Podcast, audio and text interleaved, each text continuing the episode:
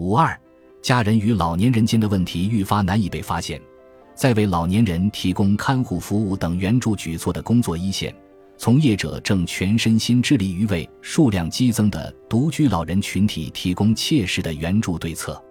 国家的调查显示，独居老人的数量已超过六百万人。独居老人即使身体状况突然发生异常，也无法自主求救，可能会导致病情恶化，甚至引发生命危险，在周围人毫无察觉的情况下独自死去。这样的案例正在不断增加，现已成为一个社会问题。为预防这种悲剧的发生，针对独居老人或是仅有老年人生活的家庭，自治体及地区综合援助中心正开展关怀活动。通过家访听取他们所面临的切实问题，横滨市鹤见区的朝田看护援助中心正为预防老年人的孤立问题积极采取对策。该中心为此地区近三百名老年人的家庭提供援助，每位看护援助专员需要负责三十名老年人。由于看护援助专员的工作需要遍及生活的方方面面，工作的繁重程度不言而喻。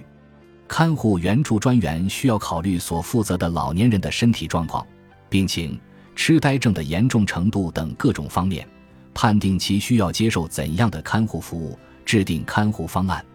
以一周为单位，将进食、洗浴、打扫、日间看护等服务进行组合，以老年人能继续在自家生活为目标开展援助。在该地区接受服务的三百名老年人中，有二百名正与家人同住，但是，即便与家人同住，不少人大多数时间仍是独自度过的。看护援助中心负责人佐佐木千春表示，越来越多的案例显示，要为与家人同住的老年人提供援助并非易事。在很多案例中，老年人即便与家人同住，看护援助专员家访后也会建议其使用合适的洗浴等上门看护服务，但是。这些老年人与家人住在一起，看护服务产生的费用会给家人增添负担，因而有不少老年人会选择不接受服务。这样一来，子女们便不得不尽全力承担父母的看护工作，看护成了一件沉重的负担。若家人难以应付，状况一再恶化的话，甚至会引发虐待等极端情况。但是在这种情况下，我们也很难强行安排其接受看护服务。据悉，最近越来越多的家庭由于经济原因而放弃使用看护服务，在父母卧床不起等情况下，随着需要护理程度上升，看护花费也会相应增加。对于父母需要随时照顾、自身难以兼顾工作的人群而言，看护服务产生的负担也增大了。若要延长接受服务的时间，那就不得不延长自身工作的时间，但这样一来，亲自看护父母的时间也就缩短了，子女们就在这样左右为难的局面中，一边做着艰难的选择，一边继续与父母同住生活。如今，每年因看护而离职的人达到了十万人，两代人两败俱伤的现实对任何人来说都不再是与己无关的。因看护父母而离职的话，就会失去收入，面临两败俱伤的危机，重新开始工作赚取收入后。又会引发日间独居问题。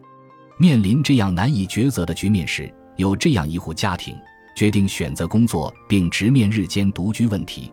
我们对其进行了采访。我们拜访了由朝田看护援助中心负责的田中家。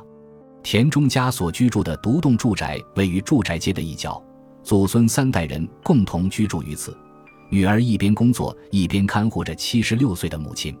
她同时还要抚养自己小学三年级的孩子，每天都处于手忙脚乱的状态。据负责的看护援助专员介绍，田中家的老母亲父子女士需要的护理程度为三级。父子女士依靠步行器或拐杖能够自主行走，但是由于她患有痴呆症，且伴有外出游荡的症状，需要时刻有人在身旁看护。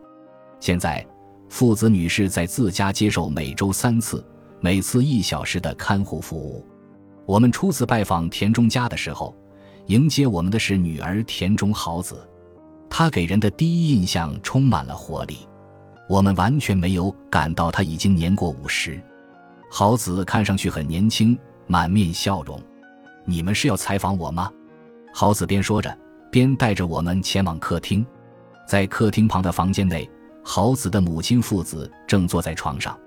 面对我们的突然到访，父子表情开朗地向我们打着招呼道：“你们好，我们想向您了解一下，一边看护母亲，一边工作，这样的生活在哪些方面最让您感到辛苦呢？”话刚说出口，还没等我们问完，豪子便叠声嗯嗯嗯，急切地打开话匣子，诉说起自己的故事。母亲的痴呆症症状目前虽已大幅趋稳，但是大约两年前刚确诊的时候。一不留神，他就会出走，有时还会发出大声响。那时候，他的身边真的是一刻都不能离人。但是我还有孩子，为了孩子的将来，我也不能辞去工作呀。现在我出去工作的时候，也无时无刻不牵挂着母亲。为了补贴家用，豪子同时打着好几份工。他每天三点钟起床，早晨天还没亮的时候就要赶去配送晨报，配送结束。七点钟的时候，他赶回家为孩子和母亲制作早餐，把孩子送到学校后，他再赶往超市打下一份工。他会在超市打四小时的零工，下午三点过后，他再度回家看护母亲，连坐下来好好休息的闲暇都没有。他接着还要赶去配送晚报，回到家后继续料理晚餐，直到上床睡觉的那一刻，豪子每天都忙得脚不沾地。豪子甚至时常觉得这样的生活几乎要摧垮自己的身体，但无奈日子还得一天一天的继续过下去。他这么拼命工作也是有原因的，那就是为了还房屋贷款，为了归还当时为建造两代人共同居住的房屋所借的钱，每月的还款额度超过二十万日元。现在生活费的一部分还需要依靠母亲的养老金。豪子觉得，就算现在再苦再累。早日将贷款还清，就能不再依靠母亲的养老金生活了。我想趁着自己身体状况还行的时候，尽可能的多做一些工作。母亲年纪再上去，可能还会出现无法独自行走、独自进食等情况，到时候我也许就不得不辞去工作，陪伴在母亲身边照顾她了。毕竟意外随时有可能发生啊！为了那一天的到来，我现在想尽可能的多多工作。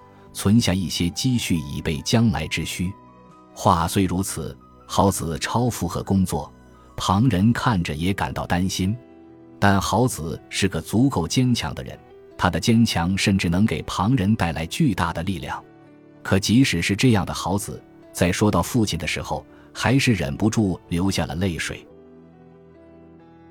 本集播放完毕，感谢您的收听，喜欢请订阅加关注。主页有更多精彩内容。